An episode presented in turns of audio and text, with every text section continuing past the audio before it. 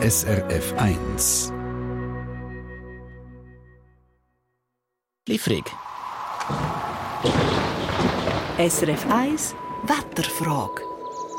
Ja, heute haben wir im wahrsten Sinn ein glattes Thema. Es ist allerdings nicht zwingend lustig, weil es geht eben um rutschige Straßen und Trottoir.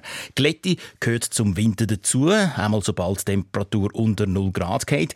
Diese Woche allerdings haben wir laut unserer Meteorologin Daniela Schmucki ein besonderes Phänomen gehabt. Gefrierende Regen. Daniela A. Wann genau ist das Und B. Gefrierende Regen. Ist das etwas anderes als Hagel?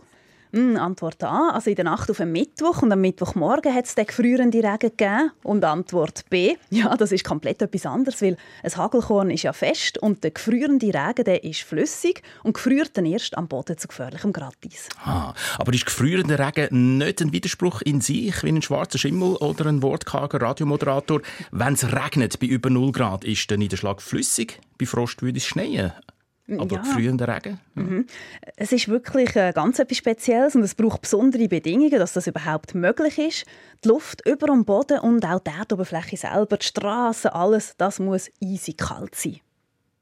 Also, eisig kalt unten, das leuchtet mir ein, aber das erklärt noch nicht, von wo der Regen kommt, weil bei negativen Temperaturen müsste es doch schneien. Mhm. Und ursprünglich ist auch der meiste Niederschlag, den wir haben, auch hier in der Schweiz, ist Schnee gewesen, auch im Sommer.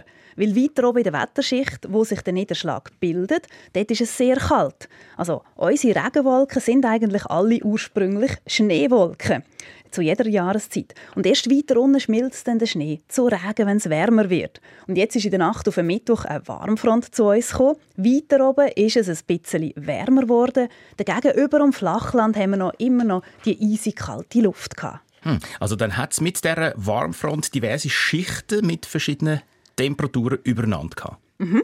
Man kann sich das eigentlich vorstellen wie ein Sandwich. Das obere Brot, das ist kalte, der kalte Teil der Wolke in der Höhe oben, wo Schnee produziert. Und dann die Füllung, also Käsescheibe oder Schinken, je nach Gusto, das ist die warme Schicht, wo mindestens plus 3 Grad hat. Und wenn der Schnee dort reingeht, dann schmilzt er zu Regen. Und jetzt kommt oben noch die untere Brotscheibe, die ist dann wieder kalt, eisig kalt, über um Flachland. Und wenn dann der flüssige Regen dort reingeht, werden die Regentröpfchen unterkühlt und gefrieren dann erst am Boden fest und es wird dann gefährlich glatt. Ein Sandwich zum Wochenendbrunch. Warum eigentlich nicht? Aber Daniela, warum bleibt über dem Flachland überhaupt noch kalte Luft liegen, wo doch eine Warmfront daherkommt? Die kalte Luft ist eben schwerer als die warme und darum sehr träge. Die warme Luft von der Warmfront macht sich immer zuerst weiter oben bemerkbar und erst später über dem Flachland.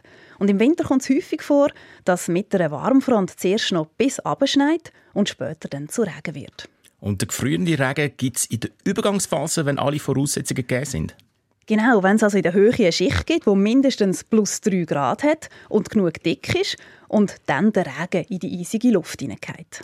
Aber warum gefrieren dann die Regentröpfe erst am Boden und nicht äh, schon irgendwo in der eisigen Luft über dem Flachland? Ja, das kann es zum Teil geben. Also wenn die eisige Luftschicht über dem Flachland genug dick ist, dann kann das durchaus passieren.